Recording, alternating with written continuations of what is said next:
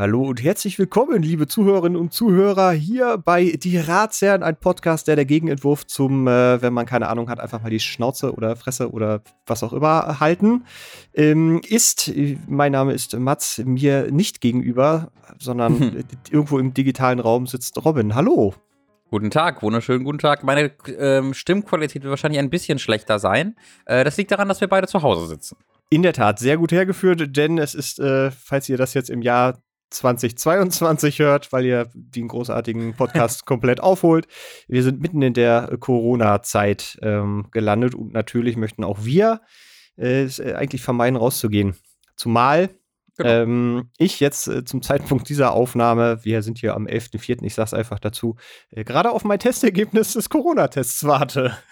Das, das habe ich gerade auch das erste Mal gehört, liebe, liebe Freunde, so zwei Minuten bevor ihr das jetzt gehört habt. Und äh, das ist schon, also das passt zu Mats Leben irgendwie. So dieses, diese, diese Grundeinstellung von, ja, warte mal, wahrscheinlich regnet es ja morgen, äh, ist, passt so sehr gut dazu, dass du dann auch direkt damit äh, konfrontiert wirst. Ja, ähm, gerade in Anbetracht der letzten Folge, die jetzt auch ein paar Wochen schon herliegt, äh, wo wir noch in einem relativ anderen Status, äh, Stadium waren, äh, der Ausbreitung des Coronavirus. Ich glaube, da ging es gerade in Italien so, so los. Mhm. Ähm, und äh, wieder Wissen oder wieder besseren Wissens äh, war meine Einstellung zum Virus auch noch ein, ein kleines bisschen lapidarer. Ich habe mich da tatsächlich eher über die, die aufkeimenden Hamsterkäufe lustig gemacht. Natürlich äh, hat sich so ein bisschen die Sachlage in dahingehend verändert, dass man äh, dazugelernt hat. Und das finde ich ist äh, auch eine sehr, sehr schöne Erfahrung für mich gewesen, dass man jetzt, ähm, wenn man zurückguckt auf diesen relativ kurzen Zeitraum, einfach mal feststellen kann, dass man einfach falsch lag.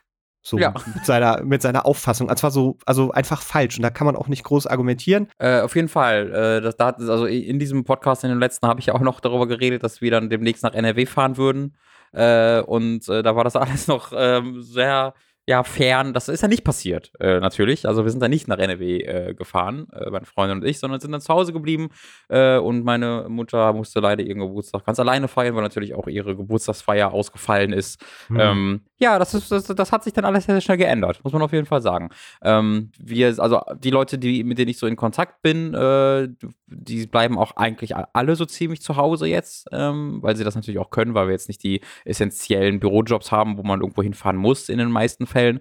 Ähm, außer halt zum Einkaufen. Ne? Ich, mhm. Wir kommen gerade von vom Lidl wieder und da denkt man sich dann schon, okay, hier ist einfach, hier sind dann sämtliche Precautions, die du vorher getroffen hast, hinfällig fast schon, weil du hier mit 50 Leuten auf engstem Raume bist.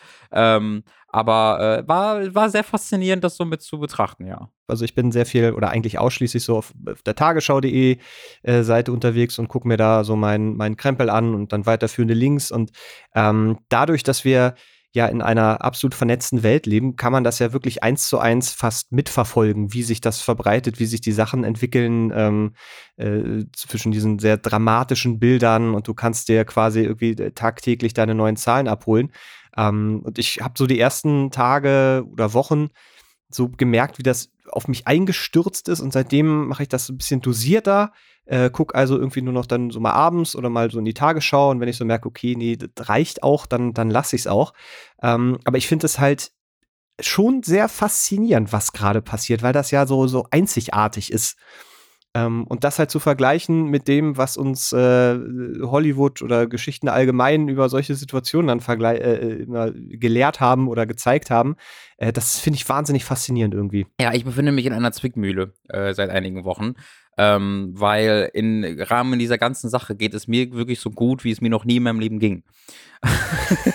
ich habe, ich empfinde keinen Stress, ich empfinde keinen Druck, ich empfinde kein mulmiges Gefühl. Ich sitze einfach zu Hause in meiner Wohnung, in unserer Wohnung. Meine Freundin ist äh, kurz bevor dann die Quarantäne quasi losging, hier, hier hingezogen und äh, sie hat jetzt auch Homeoffice, weil es nicht anders geht. Und wir sitzen gerade einfach den ganzen Tag aufeinander und es ist purer Bliss und es ist absolut großartig. Ähm, das ist das erste Mal, dass ich es öffentlich kommuniziere, weil ich mir darüber völlig bewusst bin, dass das keine gute Message momentan ist. Aber ich gehe, ich stehe jeden Morgen auf und gehe jeden Abend ins Bett und äh, denke mir nur, mein Gott, könnte ja gerade alles nicht geiler sein. Und dann fällt mir so ein, ah, warte mal. Das ist ähm, ja so ähnlich. Also ich, ich kenne das, weil wir sind ja äh, umgezogen. Das habe ich ja im Podcast auch schon mal ein, zwei Mal äh, durchblicken lassen. Und das hat auch noch gepasst. Wir haben ein professionelles Unternehmen gehabt. Ähm, wobei im Das Nach war, das war gleichzeitig mit uns beiden. Ne? Du, du, wir sind quasi, also die äh, Lucy ist gleichzeitig zu mir gezogen, äh, wie ihr beide umgezogen seid. Das war das gleiche Wochenende. wir sind Ende, Ende März umgezogen, ich glaube in der letzten Mhm. Märzwoche. Und das ähm, gab hier die Ausnahmeregelung, dass man, wenn man ein professionelles Unternehmen ähm, gebucht hat, das äh, auf die Hygienevorschriften achtet, dann darf man umziehen. So im Privaten wäre das nicht mehr möglich gewesen. Und äh, holy ja, war shit. möglich. Kann, kann bestätigen, war möglich. Ja, ja, es, Aus meiner Erfahrung. ähm, nur im Nachgang, äh, weil wir hatten wirklich viel Kram. Man merkt immer erst, wie viel Krempel man hat und wie viel überflüssigen Krempel man hat, wenn man umzieht und das alles einpacken muss. Äh, weil wir 60 Umzugskartons hatten und äh, 60? ja, ja, und er wollte uns erst 100, äh, 100 geben. Ähm, What the fuck? 60? Und die wurden voll. Die wohnen locker voll. Also alleine, alleine unsere ganzen Bücher, ähm, die Filme, dann hat Amelie sehr viel Krempel. Ich habe sehr viel Retro-Kram. Also fuck? allein, allein meine CDs ähm, waren, waren, also ich hab's, ich habe mir da noch extra XXL-Kartons für geholt, aber da habe ich locker zwei voll gemacht. Also nicht Wow. komplett voll, aber schon so, dass man Ja, die ja. noch tragen konnte. Aber alleine mein ganzer Filmkrempel, Fotokrempel, ähm, die ganzen, genau, Retro-Konsolen, die ganzen Emulatoren, Konsolen-Dinger. Ich habe, ich habe, ich glaube, alleine ich habe irgendwie 15 Kisten nur mit so einem Krempel gehabt. Ähm, Heftig, wow. und das Oh. wäre, wäre mit privat schon schwierig geworden, also jetzt irgendwie mit Freunden ähm, so einen Umzug zu stemmen. Aber wenn man einen Umzug hat, wo dann halt maximal zwei beziehungsweise drei Leute äh, im Privaten dabei sein durften, das war ja zu dem Zeitpunkt war das so die, die Ansage, das wäre nicht mehr gegangen. Deswegen Mhm. war ich sehr froh, dass dann da einfach äh, drei, vier äh, professionelle Umzugshelfer kamen. Die haben aber hier, also auf die, die, sagen wir mal, die Vorgaben auch nicht so richtig geachtet. Also einen Mundschutz hatte keiner und am Anfang waren sie noch so ein bisschen auf Ab- Abstand. Ähm, aber da das ja ungefähr zwei Wochen her ist, Mhm. zum Zeitpunkt dieser Aufnahme, und ich seitdem einen blöden, trockenen Husten äh, be- be- habe, den ich auch irgendwie noch so ein bisschen mittrage, äh, habe ich so den leichten Verdacht, dass das so eine Quelle gewesen sein könnte, Mhm. Weswegen ich jetzt hier sitze und äh, tatsächlich auf mein Testergebnis warte. Das, äh, Ja, dann erzähl mal. Also A, ich bin natürlich interessiert, wie läuft so ein Test ab und wie kommt man dahin und wie kriegt man den? Und B, wie machen du und Amelie das gerade? Das sind so die zwei Sachen, die mich interessieren. Ja, ähm, also äh, vorneweg, ähm, meine Symptome waren so ein, also ich bin am, wann war denn das? Am äh, Donnerstag. Am Donnerstag bin ich aufgewacht und ich hatte so, so gemerkt, okay, jetzt fühlt, fühlt sich der Kopf so dick an und so, als, als hätte ich irgendwie so kurz vor so einer Erkältung. Ähm, also der, der Hals kratzt so ein bisschen, der Husten ist immer noch da, der auch so ein ganz bisschen äh, schlimmer geworden ist und ich habe mich einfach sehr unwohl gefühlt. Also es war so, so, okay, das fühlt sich an halt wie, wie eine Erkältung. Mhm. Ähm, das hätte ich, glaube ich, sonst einfach mit, mit äh, Aspirin oder was kurz bekämpft und dann wäre gut gewesen. Aber ist natürlich in so einem Zustand, wenn man so denkt, okay, jetzt, also möchte ich es einfach ganz gerne ausschließen oder wissen. Und habe dann äh, bei der Vertretung meines Hausarztes angerufen, ja, weil der natürlich gerade im Urlaub ist. Und äh, es gibt tatsächlich dann, ähm, also erstmal äh, wurde ich weitergestellt zu einer Ärztin, ähm, die dann erstmal gefragt hat, so wie, was ist es? Und dann habe ich gesagt, so, so und so und so. Und dann sagt sie, ja, wir bieten an, dass sie bei uns vorbeikommen und sich den Test abholen, den selber machen und dann wieder abgeben. Mhm. Das heißt, ähm, die lassen halt in die Praxis selber auch gar keinen rein, tatsächlich, wo irgendwie der Vater ist, sondern man muss sich halt diesen Test abholen. So, und das ist, ähm, äh, ich habe hier tatsächlich noch den Zettel für die Probeentnahme. Und tatsächlich geht es ähm, darum, dass man mit so einem kleinen Wattestäbchen sich selber hinter den Lungenflügeln, nee, sind das die Lungenflügel? Ist Quatsch, hinter der, äh, hinter den Gaumensegeln waren es nicht. Nee, ja, man muss nämlich quasi ganz hinten rein in Rachen Mhm. ähm, und sich da dann quasi einen Abstrich machen. Das ist eigentlich auch schon alles. Also äh, es ist nicht angenehm, weil du nach hinten natürlich einen krassen, also ich zumindest einen sehr äh, krassen Würgereflex dann hattest.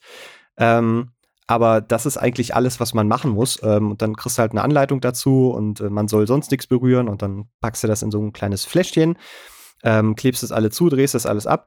Ähm, und dann habe ich wieder bei der Praxis angerufen und gesagt, so, ich komme jetzt vorbei, gebe den Test ab. Und dann stand da draußen halt so ein kleiner Karton, wo man dann die Probe reintut. Ähm, und dann geht man auf Abstand und dann kommt irgendwann eine, eine, die, die Arzthelferin raus und sammelt es ein. Und dann wirst du eigentlich angerufen. So, Mhm. das kann, also so sagten mir ein bis zwei Tage, je nachdem, ähm, wie viel, das lässt sich halt nicht so richtig sagen. Und seitdem verhalte ich mich aber tatsächlich so, als hätte ich es. Also habe ich vorher eigentlich auch schon. Amelie hat tatsächlich, also meine Freundin, ähm, hat so äh, Stoff-Mundschutz, Schütze, Schutz Mhm. gebastelt. Ähm, Schutzi.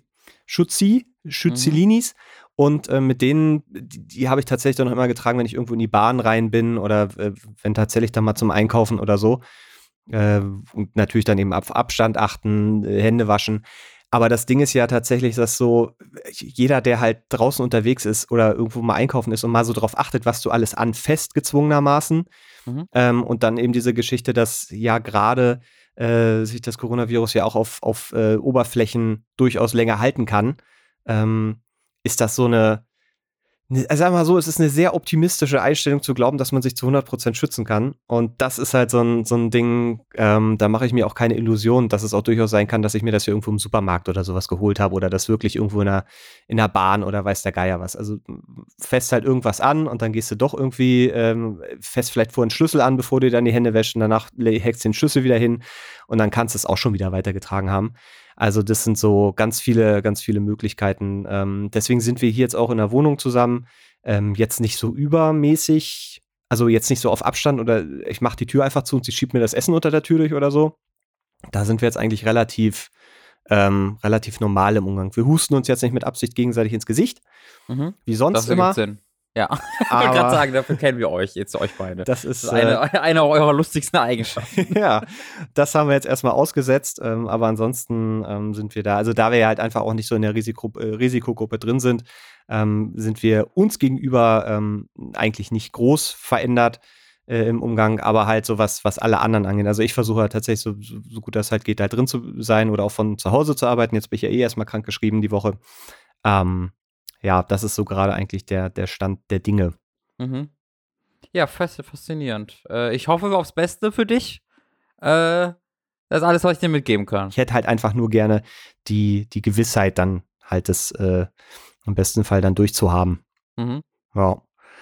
Das ist so eigentlich das. Also ich habe tatsächlich, also es geht, glaube ich, vielen so, dass so die Angst vor dem Virus und ähm, da wirklich äh, äh, schwer krank durchzuwerden und dann irgendwie im Krankenhaus zu landen, die ist gar nicht so groß bei mir, weil wie gesagt, Risikogruppe bin ich nicht, ich bin kein Raucher, ähm, ich habe keine Vorerkrankung.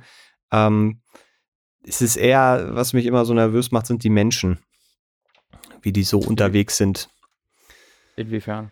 Och, ja, wenn du halt einfach dann ähm, beim Einkaufen dann doch irgendwie, äh, also die, die leeren Regale ähm, sind immer so, ich so denke, ja, ähm, es gibt halt diesen Prozentsatz, die sich nichts erzählen lassen, ähm, sondern die dann eben Hamsterkäufe machen und die dann einfach anfangen, in so eine Panik zu verfallen und keine Ahnung, dann auch gerne die, die Fake News irgendwie aufnehmen, die auch rumgeistern ohne Ende und irgendwie Verschwörungstheorien und so. Das, das zieht sich dann leider dann auch relativ oft durch Gespräche, die ich mit Leuten geführt habe. Ich habe ähm, in einer alten Wohnung eine eine, äh, eine, eine, ja, so ein italienisches Restaurant ist das.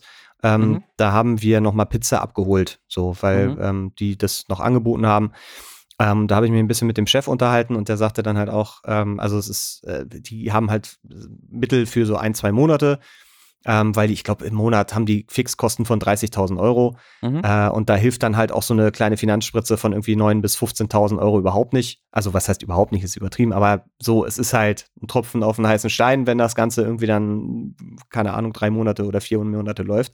Mhm. Aber der nächste Satz war dann auch gleich schon wieder, ähm, ja, es ist ja aber auch schon merkwürdig, dass das so und global und dass da auch dann Leute dran verdienen und man weiß ja nicht und er glaubt, da ist also, ob es das jetzt wirklich das Virus ist oder ob das dann alles und dann hätte er ja auch gelesen, dass es einen Milliardär gab, der gewettet hat, dass 2020 die Wirtschaft zusammenbricht und das wäre alles ganz merkwürdig und er glaubt ja auch nicht so und ne, dann stehst du halt da und denkst du, ja, du hast jetzt Existen Existenzangst, krasse, die ja, ich völlig ja. nachvollziehen kann, aber gleichzeitig ufert das dann so, so aus und man will dann ja auch nicht stehen und sagen, ah, nee. Ja, da, damit war ich zum Glück noch nicht konfrontiert äh, in, in meiner Zeit. Ich habe bisher nur, also das Interessante ist aber bei mir halt noch, und das ist auch nicht so richtig interessant, weil das, glaube ich, jeder von sich selbst kennt, äh, ist äh, bei, oder die bei, bei, bei den Leuten, bei denen es noch Großeltern gibt oder die vielleicht äh, ältere ähm, Eltern haben, äh, dass ich halt ähm, immer die, die Stories gehört habe, wie halt mein Opa, ist 87 Jahre alt, äh, und äh, sich so gar nicht erzählen lassen will, dass er nicht mehr selbst einkaufen gehen kann und so. Ähm, aber da war es dann tatsächlich so, also da, wo dann das erste Mal äh, Angela Merkel ihre Fernsehansprache gehalten hat dafür, ohne da ja besonders was anzukündigen, sondern es war ja einfach so, ey, übrigens, ist ernst. Da war so der Punkt, wo er gemerkt hat, so, oha, okay, anscheinend, Also bei ihm hat das dann tatsächlich gewirkt. Ähm, und er hat sich dann auch tatsächlich, seitdem lässt er sich bedienen und wird auch nicht mehr groß besucht, sondern macht das halt ne, über, über Telefon und so mit der Family. Ähm, das fand ich halt interessant, wie da wirklich die Einsicht erst sehr spät kam und äh, davon meiner Mutter, also ihren, äh, ihren Kindern, sehr aktiv gegen gearbeitet werden musste. Wollen wir denn für diesen Podcast übergehen zu, ich weiß nicht, ob es lockere Themen wären, aber vielleicht anderen Themen, die äh, Leute ja. ablenken können und wo wir völlig befreit und positiv in die Zukunft blicken können, ohne irgendeine negative Sache bestimmt zu hören, den ganzen Podcast? ähm, nein. Nee, Quatsch. Schade. Das, das, ist, das ist doch, doch. Es gibt tatsächlich schöne, schöne Sachen. Ich würde äh, die Sache nur ganz kurz nochmal abschließen damit. Ähm, ich weiß nicht, ob wir es jetzt so explizit gesagt hatten. Nochmal äh, zur letzten Folge. Ähm, da bin ich jetzt nachträglich auch nochmal rangegangen und habe nochmal einen kleinen, kleinen Disclaimer reingepackt. Ähm, ich wollte es jetzt aber nicht rausschreiben. Das war in der letzten Folge, wir, wie gesagt, noch so ein bisschen anders über diese ganze Corona-Geschichte geredet haben. Ähm, dass man das, finde ich, einfach so ein bisschen im Kontext sehen sollte. Und vielleicht lernen wir da alle was draus aus dieser diese Art und Weise, auch mal mit neuen Erkenntnissen umzugehen. So. Also, ähm, fangen wir doch mal an. Äh, es gibt Fragen, falls äh, ihr diesen Podcast zum allerersten Mal hört und jetzt euch die ganze Zeit gefragt habt, was, soll das jetzt? Äh, wir beantworten Fragen, die uns zugeschickt werden von unseren Zuhörern und Zuhörerinnen. Und äh, das könnt ihr übrigens auch machen, wenn ihr zum Beispiel eine ähm, Frage an mail.dirazian, nee Quatsch, an frage.dirazian äh, schickt oder uns bei Twitter äh, Dirazian einfach äh, was schickt oder bei ask.fm slash Dirazian, da sind wir erreichbar. Und uns hat äh, über ask.fm folgende Frage äh, erreicht. Ähm, wärt ihr nicht ein Podcast, sondern ein Wrestling-Tag-Team? Wie wäre euer Name und was wäre euer Gimmick? Das ist etwas, äh, finde ich, wo wir gleich mal unsere Freundschaft so ein bisschen durchdefinieren können. Wobei du hier einen großen Vorteil hast als Wrestling-Fan äh, oder ich als jemand, der Wrestling gar nicht versteht. Ähm, haben wir hier sehr unterschiedliche. Also ich, ich, habe das Gefühl, du kannst jetzt auf 50 Jahre zurückblicken von guten Tech-Team-Namen und dir da den besten raussuchen. Und ich hatte keine Möglichkeit zu wissen, ob, das, ob du den erfunden hast oder nicht. Ähm, ja, aber das werden ja dann die, die Leute, die Personen, die das hier hören, äh, sehr schnell du, hören Wrestling-Fans zu? Ich glaube schon. Ich glaube, die gibt es sehr oft und sehr viel. Das ist wie Hörer von Nickelback. Wir sind halt eine eingeschworene Gemeinschaft, ähm, die sich ungern nach außen Schön, wagen. dass du den Vergleich gemacht hast. Ja, das ist so einfach. Zu ja. einfach. Ähm, nee, ich, also tatsächlich glaube ich aber, dass es gar nicht so unvorteilhaft ist, wenn man da nicht so drin ist in diesem ganzen Ding, weil man, glaube ich, ein bisschen offener und freier denken kann. Weil ich natürlich jetzt so gleich automatisch Vergleiche habe, wobei es mir schwer fällt, jemanden oder ein Tag-Team zu finden in der Geschichte der, äh, des, des Wrestling, die mir bekannt sind, die, sagen wir mal, unsere Statur und unsere, ähm, ich nenne es mal, unsere Charaktere, ja, unser Wesen gut aufgreifen würden. Die Frage ist natürlich, also wir müssten natürlich schon so ein bisschen vielleicht aufs Äußere gehen. Oh, ähm, naja, also das, das, äh, ich, wir könnten uns ja natürlich jetzt irgendwie, keine Ahnung, irgendwie War Machines nennen und dann entsprechend mit einem Gorilla-Soundtrack da raus. Dein, dein erster Tipp für unseren Wrestling-Tag-Team-Name War Machine? Ja, aber halt mit einem leicht satirischen Einschlag. Ne, die Frage, also es gibt ja, sagen wir mal so, im, im Wrestling gibt es ja ähm, diese Promos, die geführt werden. Das ist das, äh, nennt man die Leute, die so am Mic dann quasi äh, im Ring halt viel ähm, viel machen. Also so eine Promo ist, ist eigentlich das A und O von so einer richtig guten Wrestling-Show und auch äh, gute Wrestling-Teams müssen am Mic gut performen. Deswegen haben wir da, sage ich mal, ohne uns jetzt zu sehr auf die Schultern klopfen zu wollen, schon einen Vorteil. Ja, mhm. wir haben die Hälfte haben wir schon. So und wenn man jetzt sagen würde, okay, das möchten wir eigentlich mehr in den Fokus rücken, als jetzt unbedingt das Kämpfen. Ja, man könnte ja auch daraus ein Gimmick machen, zu sagen, naja, so richtig kämpfen. Wird schwierig. Passe mit diesen Schenken leider nicht durch diese, durch die Netze am, am, Rand, am Rande, die Seile am Rande des Rings. Tut zum Beispiel, leid. zum Beispiel, weil es gab ähm, auch schon mal so eine, so eine Storyline von einer Wrestlerin, ich habe ihren Namen jetzt gerade vergessen, die tatsächlich einfach nicht so besonders gut war und sie haben da eine kleine Storyline draus gebastelt, dass sie immer eine Entschuldigung hatte, warum sie jetzt heute nicht kämpfen konnte. Mhm. Mal ist irgendwie der BH aufgegangen, mal hat sie sich beim äh, Einstieg in den Ring irgendwie den Knöchel verstaucht, äh, solche Geschichten. Das heißt, da kann man auch sowas drum basteln. Ja. Ähm, zum Beispiel wäre ja auch eine Möglichkeit der Manipulation, dass wir halt immer jemand anderes für uns kämpfen lassen. Oh, das ist gut. Das, das wäre zum Beispiel eine schöne Kombination mit so diesem diesen am Mic äh, gut sein. Mhm, mhm. Große Fresse haben, aber, aber wenig äh, dahinter.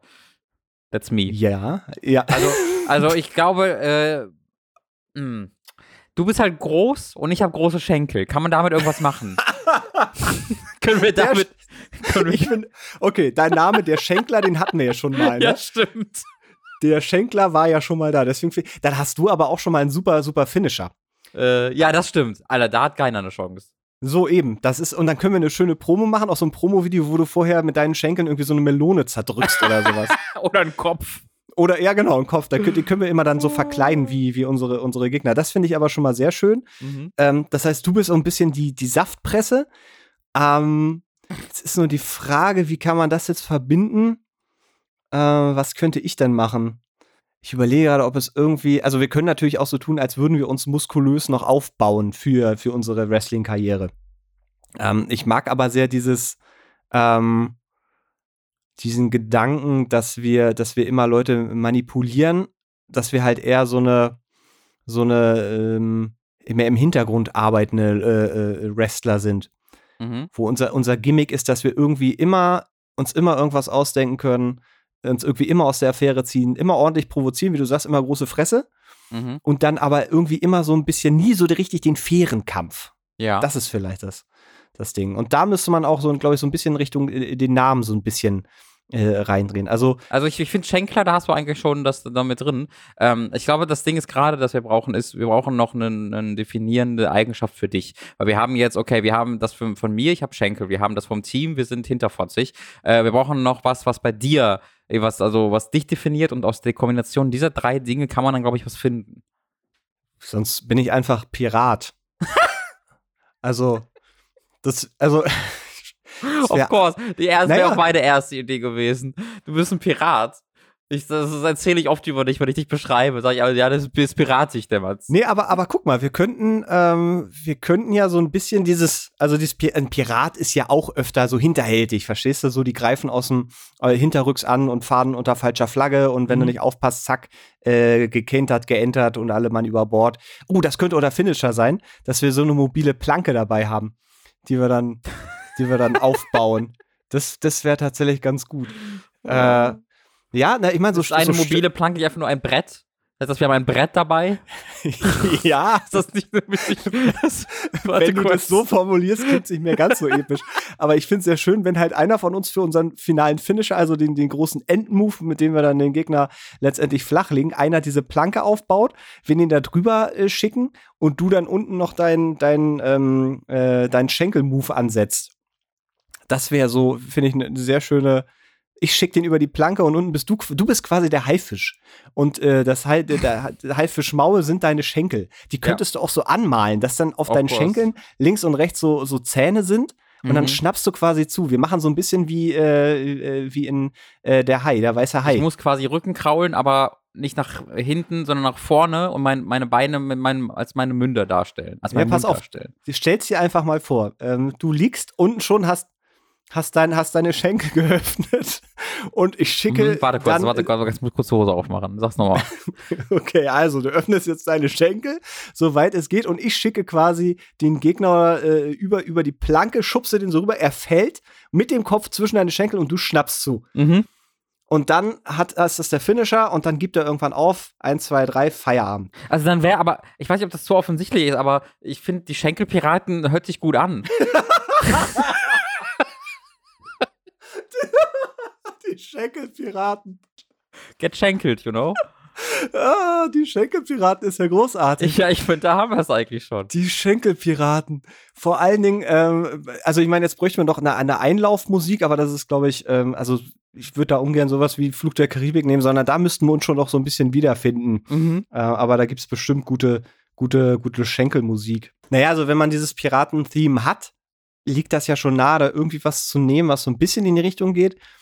Ähm, aber ich meine, das kann natürlich auch was, was Cooleres sein. Also es ist, es ist natürlich jetzt kein, äh, also wir, vielleicht werden wir einmal damit so, äh, so Tag Team Champion. Mhm. Aus Gag, das gibt es ja auch immer wieder mal, dass so, dem man es am wenigsten zutraut, das wären dann die Publikumslieblinge und ich glaube, da haben wir gute Chancen, mhm. indem wir, vor allen Dingen, das Schöne ist, wir können ja eigentlich nur gewinnen, selbst wenn wir verlieren. Weil ähm, dadurch, dass wir eine gute Show machen, sind die Leute auch immer sehr unterhalten. Ja, sowieso. Also setze ich, setz ich jetzt einfach mal voraus. Na klar, na klar. von daher ist das eigentlich, also als die Schenkelpiraten, das ist so absurd, dass die Leute, glaube ich, sehr interessiert daran sind zu sehen, wie wir.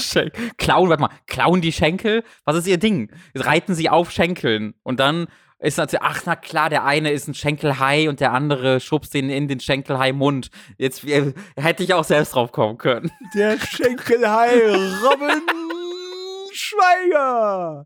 Ja, die Schenkelpiraten ist ganz ehrlich so ein gutes Wort. äh, ich muss das mal gerade einfach mal googeln. Äh, was passiert, wenn ich die Schenkelpiraten eingebe? Das ist, das ist eine ganz neue Möglichkeit. Also, es gibt nichts, was, was mit Schenkelpiraten zu ja, tun hat. Ja, Schenkelmusik gibt es auch nichts. Ähm, es gibt ein paar Musiker, die mit Nachnamen Schenkel heißen. Aber ansonsten äh, sind wir da wirklich auf bisher unbetretenen Pfaden und können da wirklich einfach mal die Welt revolutionieren es ist so gute Sachen, weil mir fällt auch gerade ein, weißt du, dann kann ich so, mache ich so ein großes X auf dem Boden, ja. als wäre da der Schatz und da machst du dann irgendeinen super Move mit, deinem, mit dem Gegner drauf, ja. so, weißt du, so, so ja. voll draufgesetzt. Dann können wir auch äh, eine Schaufel dabei haben, mit dem man Leuten eins überziehen kann. N ein Papagei.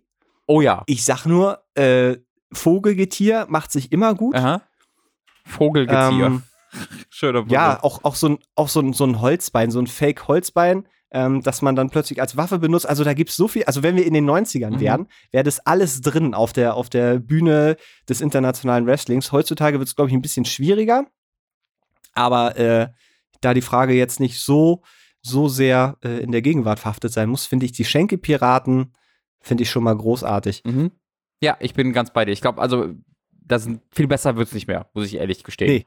Ja, wenn, also wenn das keine befriedigende Antwort ist, dann weiß ich auch nicht weiter. Ich glaube, das ist, also ich bin selber gerade äh, aufgeregt, weil ich das Gefühl habe, wir, wir gründen jetzt die Schenkelpiraten und, ja. äh, und begeben uns da in eine, eine sehr, sehr schöne Zukunft. Ja, toll. Äh, ich bin, ich bin begeistert, Robin. Danke dir. Äh, ich, ich, hätte nicht erwartet, dass wir hier mit sowas rausgehen aus mhm. der Nummer. Sehr schön. So, nächst, nächste Frage. Liebe Leute, hier eine kurze Frage. Wie kauft ihr Unterhaltungsmedien? Auf Blu-ray, CD, Disc oder digital? Wo seht ihr mehr Zukunft und Pros und Kontras? Ich bin seit einem Jahr von digitalen Käufen bei Filmen auf Blu-ray umgestiegen. Bei Spielen bin ich digital, außer es gibt ein Steelbook. Mhm. Ähm, ja, also bei mir ist das auch zweigeteilt. Also Musik ist, weil, weil ich da nicht sonderlich leidenschaftlich bin, noch nie war. Ich besitze irgendwie ein Dutzend CDs, die ich mir über die Jahre mal gekauft habe. Ähm, Ansonsten ist da Streaming, wenn ich mal Musik höre, was nicht so oft passiert äh, oder nicht so viel passiert. Ähm, bei Spielen bin ich, mache Möglichkeit digital komplett. Ähm, einfach weil ich das so sehr genieße und weil ich das halt so viel mache, da, dass ich äh, einfach auf Knopfdruck Spiele wechseln kann, ohne irgendwelche Discs rauszusuchen oder so. Das heißt, da bleibe ich digital, es sei denn, ich finde irgendwie eine coole Collectors Edition oder ein Steelbook irgendwie, das ich haben möchte. Also wenn es halt wirklich was zum Sammeln ist und zum, zum Hinstellen, was man sehen soll, ähm, dann selten mal schon. Äh, und bei Filmen bin ich tatsächlich noch ziemlich auf Blu-ray immer noch. Ähm, da weiß ich, ich gar nicht genau wieso, aber ähm, äh, ich glaube, weil ähm, am ehesten, weil äh, so Netflix, Amazon Prime und Disney Plus, das ist mir alles immer, also in, in Deutschland habe ich das Gefühl, dass es einfach viel auch nicht gibt äh, auf diesen Services. Und wenn ich da irgendwie einen Film besonders mag äh, und den nochmal gucken will, ähm, dann äh, bestelle ich mir den auch gerne. Also jetzt gerade Midsommar zum Beispiel gibt es auch bei Amazon Prime, aber da habe ich mir den direkt auf, in so einem Mediabook äh, gekauft, weil ich den gerne besitzen wollen würde. Und ich habe jetzt gerade in meinem Regal hier irgendwie auch zwei Dutzend Blu-rays liegen, die ich noch gucken muss. Ja, äh, Dito, äh, ich äh, habe so einen riesen äh, Haufen von Schande, den ich hier äh, rumliegen habe. Auch ganz, ganz viel John Carpenter. Ich habe die ganzen alten Sachen mal gekauft. Es ist tatsächlich auch so eine, so eine Gefühlsgeschichte, weil ähm, bei Musik ist das bei mir so, dass ich da immer noch sehr ähm, im, im analogen Bereich bin. Das heißt, ich kaufe eigentlich die CDs und auch Platten ähm, vermehrt jetzt. Äh, zum einen, weil so dieses Haben, Besitzen, in der Hand haben, angucken, durchs Booklet und so weiter, äh, das, das gibt mir immer noch was. Das hat so einen, so einen ähm, persönlicheren Touch, als wenn es nur digital ist. Ich höre aber tatsächlich auch die Musik, wenn ich sie dann gekauft habe, eigentlich eher digital. Ähm, ganz früher, ich weiß noch, äh, bei mir gab es noch die Zeit, wo ich eine CD gekauft habe und dann gerippt habe, damit man die dann auf dem PC hören konnte. Das heißt, äh, ich habe auch noch einen Kumpel, der ähm, immer noch so arbeitet, in Anführungszeichen. Also der ähm, eigentlich Musik nur von seinem Rechner hört, also wenn er die, wenn er die da drauf hat, ähm, nicht irgendwie über Streamingdienste oder so. Der hat sich nämlich da vor Jahren irgendwie seine Playlist zusammengestellt und die hört er halt so und irgendwie kommt da auch kaum was Neues dazu. Ähm, Ich habe aber gleichzeitig auch immer noch so diesen Gedanken, wenn ich es halt kaufe, es ist halt eine Unterstützung für, für die Künstler, ähm, eine größere, als wenn ich es halt nur streame. Weil so Spotify und Co. Äh, ja durchaus auch ähm, bekannt dafür sind, eben nicht so viel abzudrücken. Und da ist eben so ein CD-Verkauf, äh, gerade wenn es dann so kleinere Sachen sind. Also äh, ich bilde mir da einfach ein, dass da dann so, eine, so ein CD-Verkauf dann vielleicht den ähm, weiß ich nicht, ein bisschen mehr entgegenkommt. Und so eine, so eine richtig geile Platte aber auch zu haben, wenn die richtig gut gemacht ist, das ist, das ist echt was, was ich jetzt auch erst in den letzten Jahren so entdeckt habe, seit ich irgendwie die Platten von meinem Vater geerbt habe, ähm, mich damit so ein bisschen mit beschäftigt. Das ist, da steckt noch mal eine andere Art von Arbeit drin. Also, weil man dann auch so das Artwork ähm, und das Booklet einfach noch mal anders schätzen kann, weil einfach die Größe anders da ist und ähm, das wirkt einfach anders. Ich weiß gerade nicht, wie ich es so beschreiben soll. Nee, ich weiß, ich, weiß, ich weiß genau, was du meinst. Es ist halt auch das Gefühl, das da zu besitzen und sich da bewusst hinzusetzen für, äh, sich da wirklich Zeit für zu nehmen, das nicht als Nebenbei-Beschäftigung zu machen. Ähm, und das ist, hängt schon so ein bisschen bei mir auch damit zusammen, dass man das wirklich auch im Regal stehen hat. Ähm, das, das passiert dann irgendwie noch mehr im Kopf. Und die Verfügbarkeit. Also, weil was, was man ja auch gerne vergisst, ist, wenn man sich den ganzen Kram digital holt, ähm, du hast ja nur Zugriff drauf, wenn du es nicht runtergeladen hast, wenn du im Internet bist. So, äh, in der Regel. Mm, ja, nee, und nicht wirklich, weil eigentlich ist es ja, wenn du es einmal runtergeladen hast, dann hast du, dann muss es ja nicht mehr online sein. Mm, nee, also wenn ich zum Beispiel bei Spotify mir was runterlade, da muss ich, äh, ich glaube, alle 48 Stunden spätestens so. mich in den Account wieder einloggen, sonst, okay. sonst geht es halt nicht mehr. Ich weiß, und ich, ich meine ich auch. doch eher Spiele im Kopf, weil ich bei Musik kenne ich mich nicht aus. Achso, ja, okay, okay. Nee, genau, Spiele, aber bei Filmen ist es auch so, wenn ich jetzt bei Amazon Prime, äh, äh, beziehungsweise bei Amazon mir einen digitalen Film hole, ja, dann das wird er ja letztendlich auch nur. Ja, ja, das bleibt genau, genau. Ähm, und da, also, aber ich glaube, da weiß ich gar nicht, wie es ist, wenn du es runtergeladen hast, ob es dann auf ewig das einfach starten kannst oder wie es funktioniert, no idea. Ich glaube, also ich weiß, dass ich das bei der bei einer Serie mal hatte, ähm, dass auch da nach einem bestimmten Zeitraum, ich weiß nicht, ob es 48 Stunden sind oder ein bisschen länger, dass auch da du dich wieder einloggen musst mit dem Account, sonst werden die quasi auch deaktiviert. Also das ist, ähm, das ist auch so ein Ding, was vielleicht noch eine, eine Rolle spielt also zumindest bei Filmen ist das bei mir so, dass ich das äh, merke, dass wenn ich es halt im Regal stehen habe, dass ich theoretisch die Möglichkeit habe, das jederzeit zu gucken. Ähm, während so bei On Online-Sachen, ich meine, jetzt ist es gerade mit dem Internet hier in der neuen Wohnung, ist es ein bisschen anders, es ist besser geworden, aber äh, wenn dann irgendwie mal die Verbindung nicht so richtig geil ist und dann äh, bei Netflix und Co. dann plötzlich die Qualität äh, runter in Pixelbrei geht, ist natürlich auch nicht so geil. Das sind Sachen, die hast du dann eben mit, mit analogen Sachen auch in der Regel nicht. Ja, genau, genau. Ja. ja. Bei Spielen, ich find, bei Spielen finde ich es noch ganz interessant, weil da bin ich tatsächlich fast komplett umgestiegen. Weil da bin ich eigentlich nur noch digital. Also ja, PC-Spiel weiß ich nicht, wann ich dank Steam, weil ich mir das letzte oh, ja, Mal ein PC-Spiel kaufe. Also ich würde auch sagen, bei PC ist es ja mittlerweile unmöglich, nicht digital zu kaufen, weil du kaufst ja eine analoge, eine, eine Disk und da ist halt ein Steam-Code drin. Und wenn du das per Disk installieren willst, musst du auch über Steam es aktivieren. Äh, also das ist ja wirklich mittlerweile fest an Steam und Coke oder andere Shops gebunden. Und ich habe ja, also das ist auch so, ich habe halt bei Steam mittlerweile über 1000 Spiele. Ähm, das wird niemals passieren, dass ich nicht, äh, also dass ich, dass ich da noch umsteige. Äh, wenn irgendwann mal Valve den Bach runtergeht, dann ist einfach meine PC-Library leider am Arsch. da muss ich dann mit leben. ich guck mal gerade, wie viel ich habe. 1221 Spiele in meiner Library gerade. Alter. Ja. Ich glaube, ich bin unter 200 oder so. ja. Aber ich verdiene ja. ja auch nicht mein Geld damit, von daher ist das. Ja, das, äh, ist immer, ich, das war schon mal meine Ausrede. Sehr gut. Ähm, ich wollte aber da, also in dem Bereich fällt mir halt gerade deutlich ein, dass so, du hast ja auch, also klar, es gibt halt diese Collectors Edition, wo dann irgendwie noch mal ein bisschen mehr dabei ist, aber in der Regel ist es ja nicht mehr so wie vor 10, 15 Jahren, dass wenn du dir irgendwie ein PC-Spiel oder äh, ein Konsolenspiel gekauft hast, dass du da noch eine Anleitung mit dabei gehabt hast oder irgendwie noch ein kleines Goodie oder so, das ist ja auch nicht mehr. Wie du sagst, in der Regel kaufst du dir die Box, da ist dann der Code drin. Ähm, und Anleitung in Papierform gibt es ja auch äh, eigentlich gar nicht mehr oder kaum noch, äh, wenn dann immer nur so ein kleines Zettelchen. Also dieses, dieses, dass man sich danach dann schön ins Regal stellt, da musst du dann schon irgendwie Steelbook oder sowas kaufen, wie ja Fragensteller, Fragenstellerin genau. auch ge geschrieben hat. Hallo, liebe Diratian, wie habt ihr damals den Mut gefunden, nach Berlin, also sehr weit weg, in die unbekannte Großstadt zu ziehen? Äh, wie habt ihr den Umzug gehandhabt? Äh, liebe Grüße, ein fleißiger Podcast-Hörer. Hm. Ähm, ja, fang du doch mal an dieses Mal. Bei mir war es, äh, also ich bin, es war so, so, ein fließender Übergang, weil ich erst aus einer kleinen Stadt, also wirklich einer kleinen, kleinen Stadt, ähm, nach Göttingen gezogen bin, weil ich da eigentlich ein Studium anfangen wollte erst. Und ich bin, glaube ich, zum Wintersemester dahin gezogen und man konnte das Studium aber erst zum Sommersemester auf äh, äh angehen. Deswegen hatte ich so oder so ein, ein halbes Jahr ähm, wo ich einfach nur da gewohnt habe. Und ich hatte den Vorteil, dass da schon ein Kumpel von mir studiert hat. Und äh, so habe ich mich, glaube ich, erstmal so ein bisschen dran gewöhnt, so diesen ersten kleinen Schritt von so einer so einem winzigen Dorf, wo es irgendwie so ein Woolworth und irgendwie zwei Rewe-Läden und ich glaube, wir hatten damals nur eine Ampel. Ja, ich glaube nur eine Ampel ähm, in der Stadt so und dann war Göttingen natürlich schon ein ordentlicher eine ordentliche Steigerung, weil Göttingen hat eine ganz schöne Innenstadt und da hast du dann plötzlich auch sowas wie ein, wie ein Mediamarkt, war es, glaube ich, äh, oder äh, sowas gab es nämlich bei uns nicht. Da war immer was ganz Besonderes, wenn man dann irgendwie die 40, 50 Kilometer in den nächsten Mediamarkt gefahren ist. Deswegen war das ähnlich wie bei McDonalds immer so eine. 40, 50. Ja, ja, das war nichts, was man mal eben gemacht hat. Ähm, das war in, in Lüneburg damals gab es den, den ersten. Äh, und das war immer was, was mega Besonderes. Ähm, und ich weiß noch, dass ich dann irgendwann als ähm, dann so Führerschein da war und man mobiler war, dass man auch mal so richtig in ein etwas größeres Kino und so fahren konnte und so Disco und solche Geschichten. Äh, da bin ich dann, sind wir irgendwann mit dem Kumpel ähm, in den Mediamarkt gefahren und haben uns da so äh, Kameras gekauft, noch mit Band. Das war, das war noch eine, so Mini-DV war das, genau. Das waren, also da habe ich ganz viel positive Erinnerungen an so, an so einen Mediamarkt. Äh, einfach nur, weil, weil äh, ähm, der so wenig verfügbar war, weil man da nicht so hin konnte. Und deswegen war das dann so, so Göttingen plötzlich, so eine, wo man dann so hinlaufen konnte, war mega weird.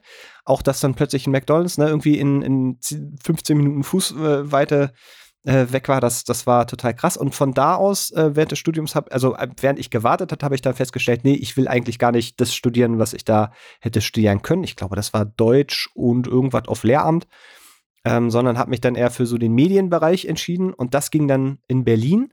Und auch da hatte ich den Vorteil, dass da äh, ein anderer Kumpel von mir schon länger studiert hat. Deswegen war so dieser, ähm, dieses in diese Stadt kommen, ähm, nicht so im Sinne von, jetzt bin ich hier alleine und muss mich zurechtfinden, sondern es war immer so dieser Ankerpunkt, war immer, immer der Kumpel, der da war. Auch so für die Wohnungssuche konnte ich dann erstmal ähm, bei dem halt pennen und habe dann ähm, habe mich da dann Stück für Stück rangewagt. Es war aber mega weird. Ich habe dann ungefähr ähm, so 20, 30 Minuten Fußmarsch von dem weg gewohnt und ähm, habe mich die ersten Wochen auf dem Weg äh, immer so ein bisschen verlaufen oder bin mit Absicht die größeren Wege gegangen, weil das echt krass war, weil so diese, diese Großstadt ähm, das natürlich nochmal was, was ganz anderes war. Und ich weiß, dass ich da schon lange Zeit Respekt vor hatte bis dann irgendwann ich gemerkt habe, naja, ähm, ich kann ja auch mal querfeld eingehen, dann lerne ich mal so ein bisschen die Gegend kennen. Ich bin sonst immer so die Hauptstraßen, weißt du, so, so gerade runter, weil da die Wahrscheinlichkeit, dass ich mich verlaufe, dann einfach sehr gering war. Und irgendwann habe ich dann angefangen, ähm, mich so, mich so kreuz und quer dann durchzuhangeln. Aber dadurch, dass ich dann, dann auch in der WG gelebt habe, am Anfang war das so ein, so ein geteiltes Entdecken. Also ich habe mich nie so richtig äh, alleine oder so gefühlt oder das Gefühl gehabt, ich muss jetzt ähm, muss da Mut aufbringen oder das wäre eine mutige Entscheidung oder sowas. Das hatte ich, mhm. glaube ich, nie. Ja, same. Ähm, das war was ein sehr, sehr weirder und großer Schritt. Also mit dem, der Umzug war sehr einfach, weil ich halt nichts mitgenommen habe. Ähm, äh, ich bin ja aus meinem quasi aus meinem Kinderzimmer ausgezogen, von daher war das äh, nicht der große Schritt. Ähm, da hat mein äh, Papa mich äh, von NRW nach Berlin gefahren im Auto und wir haben in dieses eine Auto äh, alles reingeladen, was so ging. Also irgendwie zwei Regale haben da reingepasst und dann halt Klamotten und äh, irgendwie Fernseher, Konsolen und dann war halt alles so mega voll gepackt, dass man sich so gerade noch reinquetschen konnte und dann hat das halt gepasst. Äh, ich habe über die, über die Story, wo ich hier angekommen bin, schon ein paar Mal erzählt. Ähm, das war sehr weird aber äh, wo ich, ne, wo der, wo ich nicht in die Wohnung gekommen bin und der Schlüssel nicht da war, dann musste ich woanders pennen und das war alles sehr weird. Ähm, aber ansonsten war, hat sich das immer für mich der größte Unterschied vor allen Dingen dadurch definiert, dass ich halt äh, keinen Kontakt mehr zu der, zu der Family hatte oder nicht mehr den Kontakt, den ich vorher hatte. Äh, aber ansonsten war das für mich jetzt auch nie das große Ding, dass es vielleicht jetzt sein können. So, ich habe halt, weil ich weil ich jetzt eh nicht jemand bin, der groß in Clubs geht oder groß äh, am Nachtleben teilnimmt oder so, am sozialen Leben, das habe ich nie so richtig gemacht. Das heißt, ob ich jetzt im Dorf bei mir zu Hause sitze oder in der Stadt bei mir zu Hause sitze, war nicht der große Unterschied, nur dass ich bei der, in der Stadt halt mehr Annehmlichkeiten habe, weil die Läden müssen nur aufhaben. Ich weiß noch, als ich das erste Mal übers Internet Pizza bestellt habe, das war unglaublich. Ähm, dass ich das gesehen, als ich irgendwie 2012 gesehen habe, dass ich übers Internet eine Pizza bestellen konnte, äh, das äh, war unerhört. Das äh, ging mir mit dem Nahverkehr hier so, weil ich ähm, ewig einfach, da hatte ich glaube ich, also Angst oder Respekt oder ich wusste nicht so richtig wie, äh, bin ich halt ganz viel zu Fuß gegangen oder mit dem Fahrrad weil ich so der U-Bahn und der S-Bahn so ganz lange nicht getraut habe. Und auch dachte, ah, das ist so, so un unfassbar teuer und überhaupt. Und äh, ich bin sowieso schneller mit dem Fahrrad und ich bin dann, auch weil ich, ähm, kann ich gar nicht mehr so richtig nachvollziehen, aber ich habe früher irgendwie nicht so eine richtige Winterjacke gehabt. Bin dann auch bei mega Schneesturm und minus 20 Grad dann ähm, irgendwie 20, 30 Minuten zur Uni gelaufen. Äh, obwohl ich da einfach hätte den Tram nehmen können. Total. Mhm. Also so, das ist mir aber einfach nicht in den Sinn gekommen. äh, weil äh, da hatte ich, glaube ich, da musste ich mich echt dran gewöhnen. An dieses, wie man in einer Großstadt von A nach B kommt. Zumal, ähm, was ich auch ganz lange so das Gefühl hatte, oder was ich einfach nicht gemacht habe, ist ja nicht so, dass du in Berlin bist und dann bist du überall in Berlin, sondern du bist ja in deinem, in deinem, deinem Kiez oder deinem Bereich so unterwegs. Das ist ja dann, äh, ich glaube, am Ende habe ich auch nicht so viel mehr die ersten Jahre von Berlin gesehen, als ich jetzt irgendwie in Göttingen oder in meinem, äh, meiner Heimatstadt gesehen hätte, weil ich eh immer nur dieselben Wege gegangen bin und äh, der Weg zum Einkaufen war halt relativ nah und so diese ganzen Möglichkeiten, die man hier dann plötzlich hat, also, dass du theoretisch, keine Ahnung, ne, diesen ganzen kulturellen Kram ähm, zur Verfügung hast, das, das habe ich, ist ja heute noch nicht bei mir angekommen, dass ich äh, mich einfach mal hinsetzen könnte und, und also jetzt gerade aktuell nicht, ähm, aber so, ähm, keine Ahnung, ne, das kulturelle Leben wirklich richtig wahrnehmen und hier eine Ausstellung und da mal ein Museum oder so, das, äh, das habe ich ganz lange einfach überhaupt nicht, nicht wahrgenommen, dass es existiert oder dass ich plötzlich die Möglichkeiten habe, ja. Ja, ja. Und ansonsten war es aber mit dem Umzug ist mir nämlich auch gerade noch eingefallen, genauso wie bei dir. Das ist mit dem Vater dann alles irgendwie in Kombi.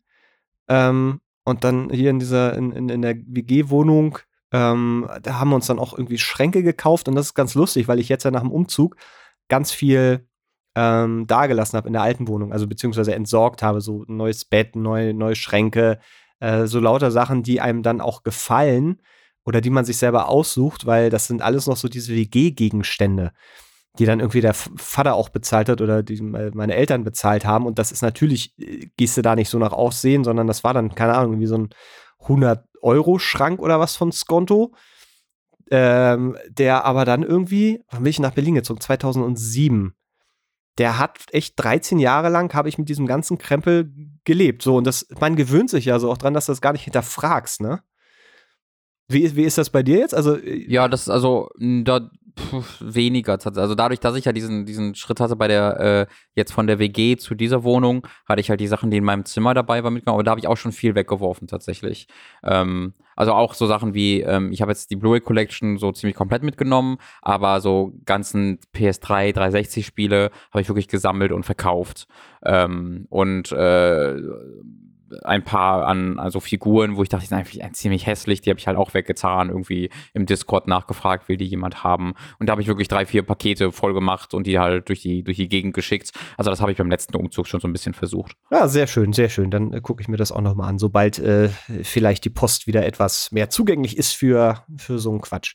Die kommen wir zur nächsten Frage, die äh, thematisch, oder das möchte ich äh, schon mal vorweg schicken, sehr gut zur letzten Frage passt. So, äh, hallo Mats und Robin. Zuerst möchte ich äh, mich bei euch für die vielen Stunden der humorvollen Bereicherung, Bereicherung in Gänsefüßchen, ähm, meines Alltags danken. Warum sind Sie? Hm.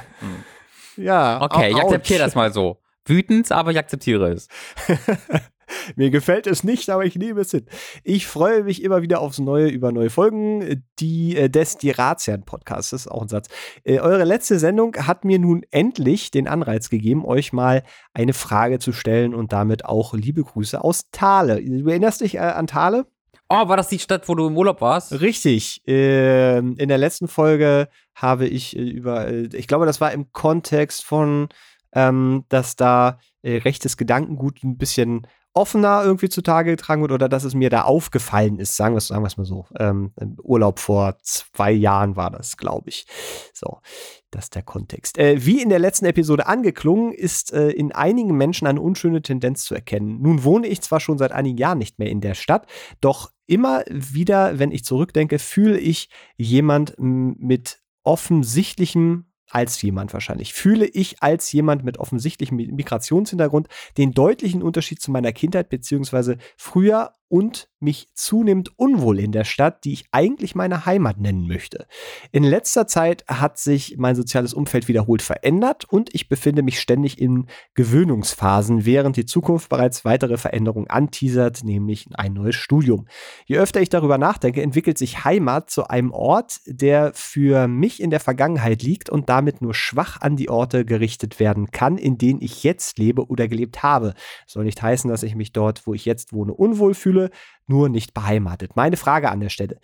Falls sich eurer, äh, euer Heimatbegriff oder Heimatgefühl im Laufe der Zeit verändert hat, wie habt ihr das erlebt? Und falls sich nichts verändert hat, wie würdet ihr damit umgehen, wenn sich dieser Ort beginnt zu entfremden? Interesting. Interesting. Äh, ich glaube, mir hat sich das nicht so wirklich verändert. Also ich habe äh, immer noch sehr das Heimatgefühl, wenn ich in mein Heimatdorf zurückkehre. Ähm, obwohl das jetzt ein ziemliches krasses CDU-Dorf ist, ähm, wo einmal im Jahr von der CDU das Kartoffelfest ausgerichtet wird äh, und wo dann das Dorf sich trifft, um Reibekuchen zu essen und Kartoffeln und Pommes. Also äh, Kartoffel ist wirklich Kartoffel. Hier geht es nicht um, dass sich da Deutsche so. treffen. Das, also, das, auch. Es ist doppeldeutig und beides gibt, also beides einfach stimmt. Also da treffen sich Kartoffeln, um Kartoffeln zu essen. Äh, das ist das, was da passiert. Und äh, da, da hast du dann halt zwei, drei Leute von der CDU, der Lokalen, die dann irgendwelche Sachen noch sagen.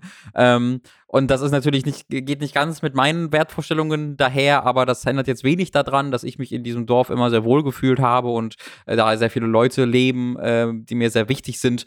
Äh, und da kann ich das dann auch äh, gerne übersehen. Das ist natürlich auch noch was anderes, als wenn das jetzt ein krasses Nazi-Dorf wäre.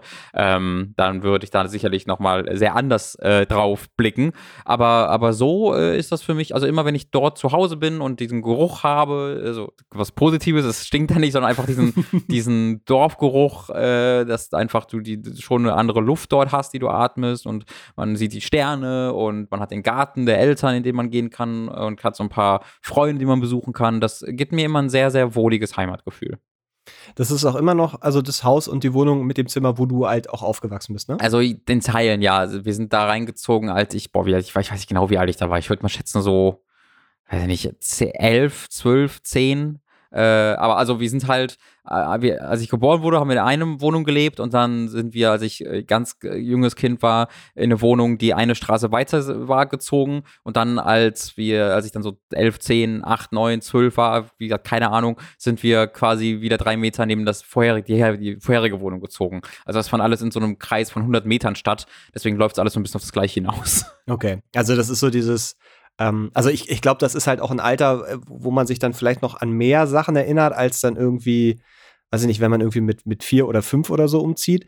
Ähm, weil das ist was, was ich ja hatte. Also ich bin irgendwie, als ich vier oder fünf war, sind wir von, von Föhr, also der Insel Wieg auf Föhr, ähm, weggezogen ins Wendland und als ich dann, äh, da war ich, warte mal, wie alt war ich denn? Zweite, zweite, dritte Klasse? Wie alt war ich denn da? Mit was wirst du dann eingeschult?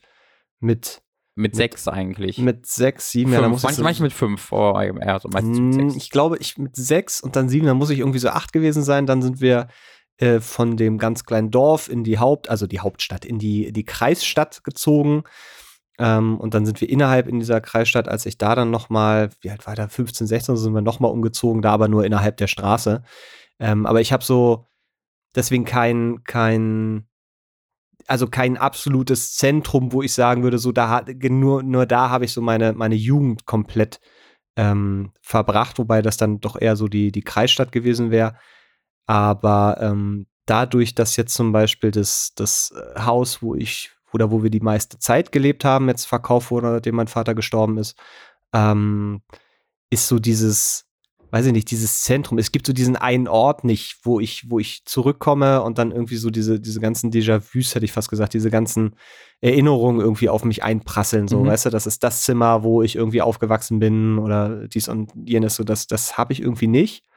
Ähm, aber es ist dann so eher die, die Umgebung, die Stadt selber, wenn man dann da lang fährt oder lang läuft ähm, oder wenn man dann äh, wieder mal zurück in das alte Dorf fährt und da irgendwie mal einen kleinen Spaziergang macht. So, das sind dann immer wieder so diese, diese Erinnerungsschübe. Aber ich würde, das ist halt komisch, irgendwie gar nicht so richtig jetzt sagen, das ist meine, meine Heimat, so, sondern ähm, das ist halt ein Teil von der Heimat, aber meine, meine richtige eigentliche Heimat ist jetzt halt Berlin. I see, ja. Ja, nee, das habe ich tatsächlich nicht. Also, dass ich das jetzt mit Berlin so verknüpfen würde, das äh, ist nie passiert. Ich weiß nicht, was noch dafür, dafür passieren muss, damit das passiert, aber bisher ist das noch nicht geschehen. Naja, es ist, also ist ja auch immer die Frage, wie man Heimat irgendwie definiert und ähm, ob man das überhaupt definieren muss. Ja, ja, ja. Es gibt ja Leute, denen ist Heimat so richtig wichtig. Mhm. So, um irgendwie die Wurzeln und die Erdung und zu wissen, wo man herkommt und so. Ähm, hast, hast du das? Also nee, ist das, so überhaupt nicht. Das gar nicht. Das geht für mich schon fast so, so ein Patriotismus rein irgendwie. Nee, für mich ist das alles an Personen gebunden. Ähm, das heißt, auch wenn jetzt diese Wohnung, wo sie, wo meine Eltern jetzt noch drin leben, wo ich ja dann auch zumindest teilweise aufgewachsen bin, mal aufgeben würden, das fände ich dann auf jeden Fall schade und ein bisschen traurig, aber ich würde da jetzt nicht ähm, so mega emotional, glaube ich, werden, weil es wirklich an den Leuten hängt. Ähm, es gibt so andere, also also das liegt halt auch daran, einfach, dass ich in der Wohnung ja, wie, gesagt, bin da hingezogen, als ich dann auch schon jugendlich war. Ähm, oder spätes Kind, Anfang jugendlich. Äh, es war jetzt aber so zum Beispiel, dass ähm, bei meiner Tante, die leben in einem Haus, in dem sie halt leben, seit ich geboren wurde. Äh, das, da leben sie auch immer noch drin, auch in dem Dorf. Und äh, mit denen waren wir immer sehr close und da war ich sehr häufig und da sind wir auch immer noch sehr häufig, wenn wir da sind. Äh, und die haben jetzt einen großen Teil ihres Gartens aufgeben müssen, weil die den quasi, also diese Fläche, wo ihr Garten war, den haben die quasi, die haben die quasi nie offiziell besessen, sondern die haben sie einfach so ein bisschen als Leihgabe genutzt. Ähm, das gehörte aber jemandem anderen, der auch Häuser baut regelmäßig und da, das wurde jetzt halt genutzt, um dort Haus zu bauen. Ähm, das heißt, das wurde jetzt halt alles dort abgerissen und äh, ja, Bagger stehen da drauf. Und das war ein komisches Gefühl, das zu sehen, weil da halt sehr viele Familienfeste passierten, weil ich da seit ich klein bin äh, äh, rumgelaufen bin ähm, und weil ich auch viel mit diesem mit diesem Haushalt verbinde. Äh, ich glaube, deswegen ist das vielleicht einfach so, dass ich halt, halt viel von dem sich einfach schon geweg, ge geändert hat. Ähm, als ich jünger war, wie meine Wohnung zum Beispiel. Deswegen bin ich da dann, glaube ich, örtlich nicht so gebunden.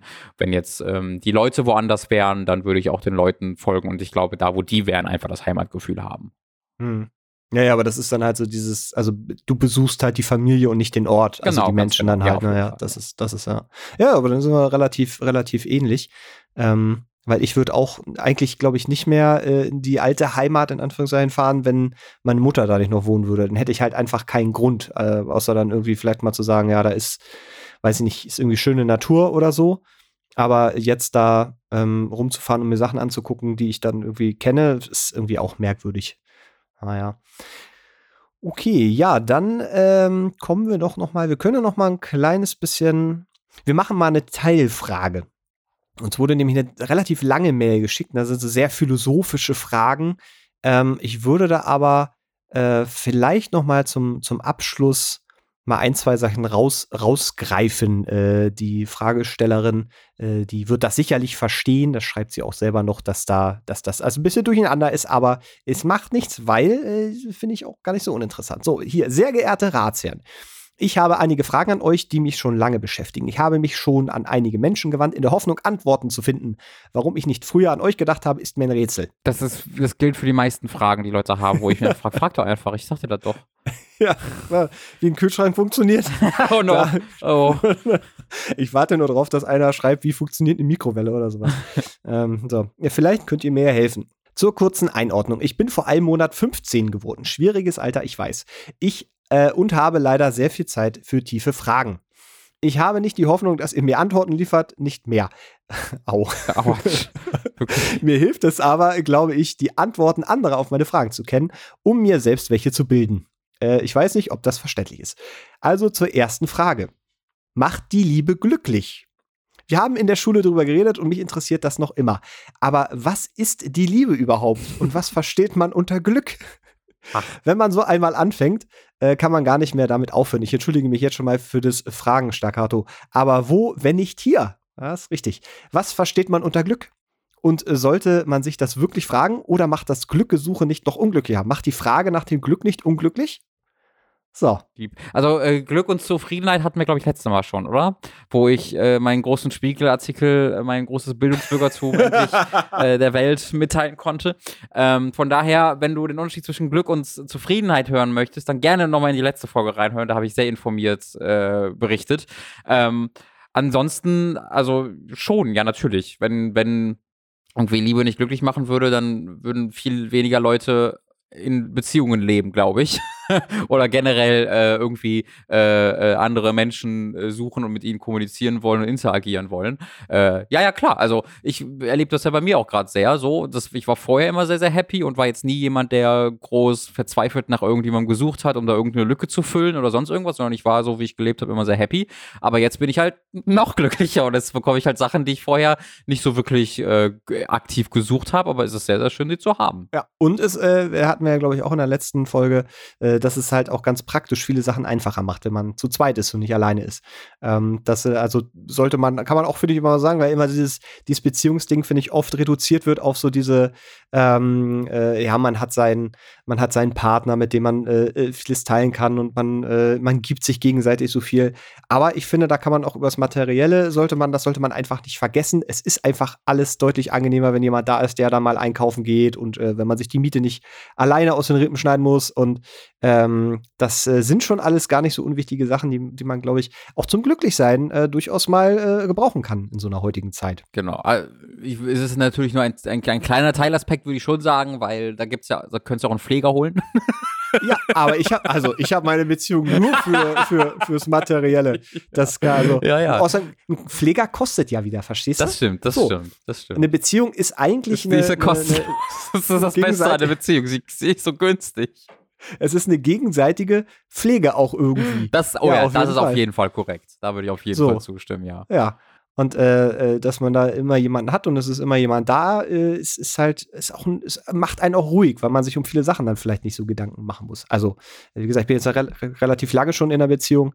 Das stimmt. Deine, ich weiß nicht mehr, wie es war. Dort sehr viel länger als meine. Ähm, das, das war eigentlich das, worauf ich hinaus wollte, Robin. Ja, genau. Bei, also ich, ich, ich finde halt äh, einfach, äh, es, ist, es ist ganz schön zu merken, einfach, dass, ähm, also bei mir war es zum Beispiel so, ich bin einfach, habe ja gerade, also, haben wir schon öfter erwähnt, auch jetzt kein großer Menschenmensch, also ich muss mich jetzt nicht oft treffen mit Leuten oder das geht ja auch so, äh, dass man jetzt nicht täglich die Kommunikation braucht, wo man ähm, ich glaube, das geht ja auch so, wo, wo, täglich man irgendjemanden bei sich zu Hause haben muss, damit man sich glücklich fühlt. Ähm, so war so es halt nicht. Und äh, deswegen war meinen auch so Dingen immer sehr deutlich so zu kommunizieren am Anfang. Äh, ich brauche einfach auch meine Ruhe. Also manchmal will ich auch einfach alleine sein und dann ist gut. Und dann hat sich das so ergeben, dass das überhaupt gar nicht nötig war, ähm, weil einfach das so einfach passt und funktioniert, dass diese Person halt immer da sein kann und man sich einfach besser fühlt dann. Äh, und es ist was komplett anderes, als wenn ich mit anderen Leuten irgendwie interagiere. Ähm, das war etwas, was ich halt vorher so noch nicht hatte und das war sehr schön, das zu bemerken, dass es das auch, dass das auch geht.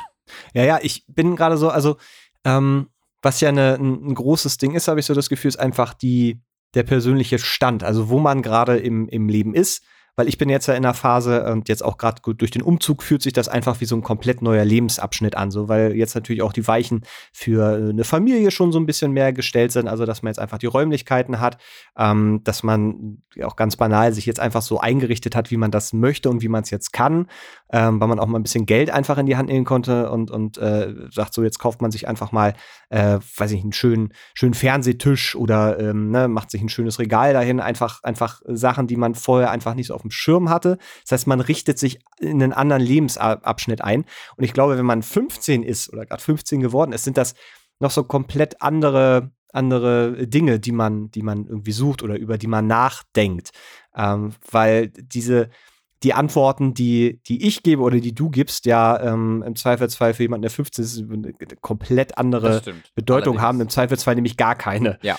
Äh, deswegen sind wir sicher, also es, es ist so ein, das sollte man sich, glaube ich, immer wieder äh, klar machen, dass man sich verändert so. Und es gibt nicht eine Antwort, die man sich vor, weiß ich nicht, vor zehn Jahren ähm, äh, gegeben hat auf eine Frage, die dann irgendwie immer gültig ist. Das gibt es bestimmt für ein paar Sachen, aber ich glaube, so eine Beziehung, ich glaube, wenn man 15 ist oder 16 ist oder so, so sagen wir, Erfahrung mit Beziehungen macht, ähm, ich, ich hab, wir haben ja auch schon mal drüber geredet, dass es gleich bei uns beiden so ein bisschen später war, ne? Äh, genau, ganz genau. So, und das aber ich, also ich hätte mich, glaube ich, mit 15 nicht hingesetzt und drüber nachgedacht, ähm, was ist denn überhaupt das Glück und was ist denn die Liebe und was erwarte ich von Liebe? Ich glaube, dabei war ich, äh, war ich, ich glaube, froh genug, wenn ich mit einem Mädchen geredet habe. ja, oder also noch nicht mal immer froh. Oft auch so, ah, no. ja, äh, auch, auch das. Ähm, da hätte ich, glaube ich, noch nie über, über sowas wie Liebe oder so nachgedacht. So, ich weiß so, dass meine erste ähm, erste Beziehung in Anführungszeichen. Ich glaube, hatte ich schon mal erzählt, das war so Ferienlagerliebe.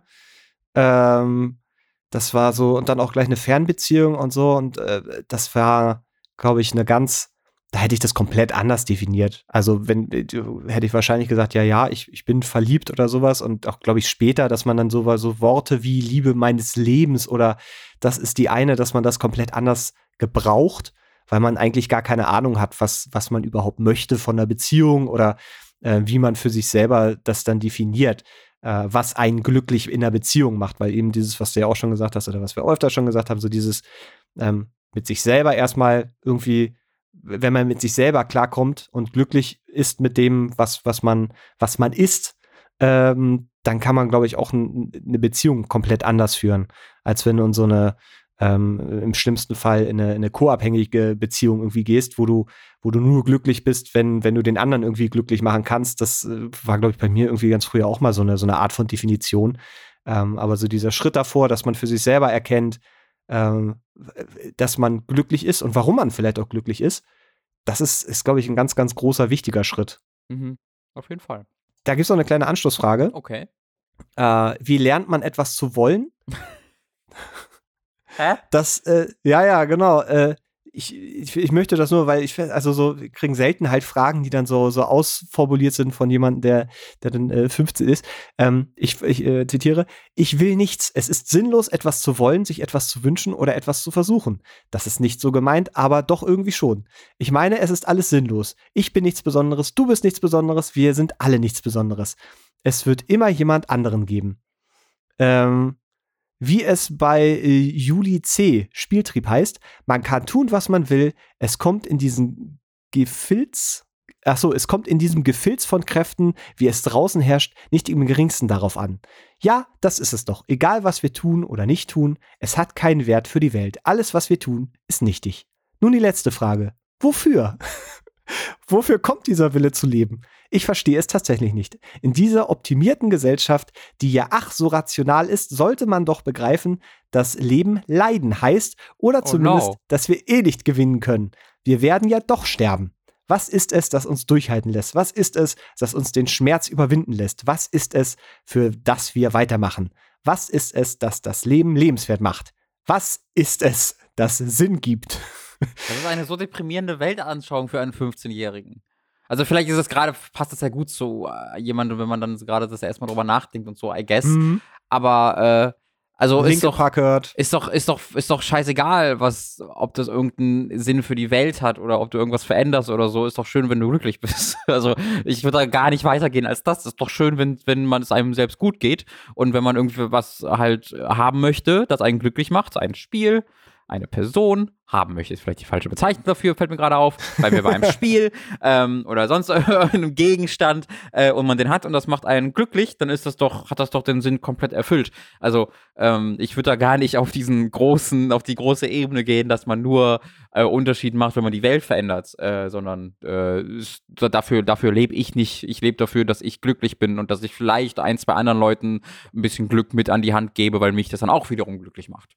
Mhm. Mehr denke ich da eigentlich drüber nach. Nee, das sind aber, glaube ich, so, wie du sagtest, wenn das so Punkte sind, wenn man da das erste Mal sich so richtig mit beschäftigt und dann plötzlich in, sagen wir mal, in der Literatur ähm, da Denkansätze findet oder auch in der Musik oder in Filmen, wo dann so Fragen diskutiert werden und man sich dann so hinsetzt, in den Sternenhimmel guckt und dann so denkt, das, das ist ganz schön groß da draußen. Ähm, und dann vielleicht auch gerade in, in, so einer aktuellen Zeit, wo man dann auch irgendwie merkt, wie zerbrechlich dann vieles irgendwie auch ist, äh, dass man so in diese, in diese Gedankenregion vorstößt, wo man äh, plötzlich die große Sinnlehre findet äh, und dann irgendwie äh, an diesem, diesem Punkt, naja, das, das ist doch egal, was man macht und egal, was man will, es ist doch alles, es kommt doch eh, am Ende sterben wir eh alle. Ähm, das ist was, ich glaube, dass, äh, wenn man sich dazu sehr drin verliert, ist das, ist das nicht so gut. Ähm, aber diese Rückbesinnung, wie du auch schon sagst, auf, auf die Dinge, die einen persönlich dann glücklich machen und vielleicht auch so ein bisschen diese, ähm, diese Fragen, wie, wie möchte man dann vielleicht ähm, durch, durchs Leben gehen? Möchte man andere glücklich machen? So ein bisschen, also das, was du auch gesagt hast, dass man einfach sein, äh, sein eigenes Ich so ein bisschen eher, eher im, im Kleineren definiert. Genau. Äh, weil dieses, dieses Große und die Welt verändern und so kann passieren. Ne? Es gibt, gibt immer wieder mal Fälle, wo dann auch im Guten und im Schlechten.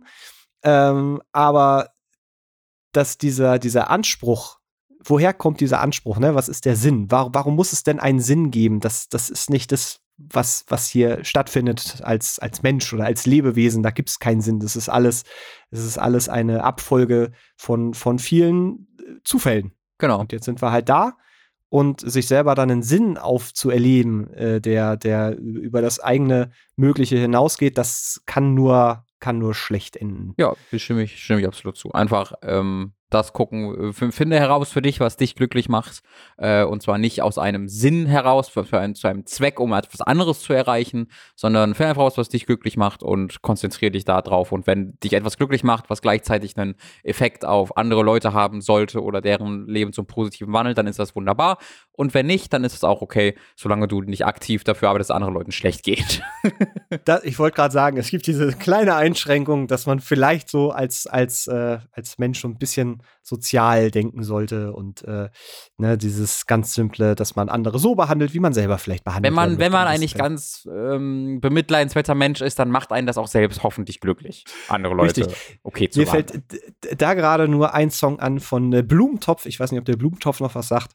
Ähm, ja, eine, eine, war das eine Rap? Ja, ja, genau eine Rap-Kombo. Rapping. Deutschsprachiger Rapping. Ähm, die haben einen Song gemacht, der heißt Max Mustermann. Das äh, finde ich ist äh, einmal so das gesamte Leben vom, vom Anfang bis zum Ende abgeht. Und äh, es gibt selten Songs, die mir äh, immer noch so im Kopf drin äh, hängen wie dieser Song. Äh, das vielleicht in dem Punkt eine kleine musikalische Epilog von mir ja. für euch. In diesem Sinne, war? Ja, sind wir doch die, eigentlich? Die Schenkelpiraten melden sich ab für diese Woche die Schenkelpiraten ist wirklich die bessere Idee. Nichts gegen die Ratsherren, aber ja, die Schenkelpiraten. Es ist wirklich so. Es ist, es kam sehr spät in unserer, äh, in unserer Content Creation Zeit, aber vielleicht müssen wir alles nochmal rebranden schnell. Ja, vielleicht waren wir einfach auf dem, sagen wir mal, dem falschen Schiff unterwegs, nicht wahr? Ja, auf dem, äh, auf, auf, dem Holzweg. Dem Holzweg. Ja, so ein Plank ist ja auch ein Holzweg im Endeffekt nur. Absolut, absolut. Und äh, ich, also ich, ich, die Schenkelpiraten haben eigentlich alles, was man auch fürs Leben braucht. Die haben ein klares ja. Ziel, nämlich irgendwo ist ein X auf dem Boden. Mhm. Sind klare Grundsätze, ähm, auch eine klare Definition von Lebensende. Gibt es etwas Schöneres als den Tod in Robins Schenkeln? ich behaupte nein. Äh, ich glaube auch nicht, nein. Ja, also äh, allein, dass uns, dass uns diese Folge die Schenkelpiraten gegeben hat, also ich persönlich bin da sehr, sehr begeistert und beeindruckt von, ich auch. Von, von uns. Sehr schön. In diesem Sinne, wenn ihr äh, Fragen habt, die wir in äh, bestem Wissen und Gehwissen beantworten sollen, dann schickt uns die doch mal ruhig zum Beispiel an frage.diratsherren.de oder aber bei Twitter oder askfm slash und dann werden wir uns mal damit auseinandersetzen im besten Fall. Ähm, wie das jetzt zeitlich weitergeht, müssen wir mal gucken. Ich glaube, das hängt jetzt einfach so ein bisschen davon ab, wie jetzt auch diese Folge funktioniert hat. Ja, genau. Keine Versprechung gerade machen. Genau, gerade gibt es halt so viel, so viel Dinge, die irgendwie dazwischen grätschen können. Aber äh, ich finde, wir haben eine ganz gute Entschuldigung an dem Punkt. Finde ich auch. Äh, weltweite, äh, weltweite Pandemie, die erlebst du auch nicht alle Tage. Nee. So. Gut, die muss man ja auch ein bisschen in Ruhe genießen können. Warte, ja, nee, ja, schön. Vom Internet den ganzen Tag. Nein, äh, bleibt alle gesund da draußen. Und äh, auch dir, Robin, wünsche ich natürlich wie immer das persönlich Beste. Dankeschön, dir auch. Ich hoffe, du hast keinen tödlichen Virus in dir. Ich gebe mal Bescheid, ähm, wenn dann das Ergebnis tatsächlich da ist. Äh, aber bisher gab es noch nichts. Alles klar. Dann macht es auch gut von mir aus. Tschüss. Bis denn. Tschüss.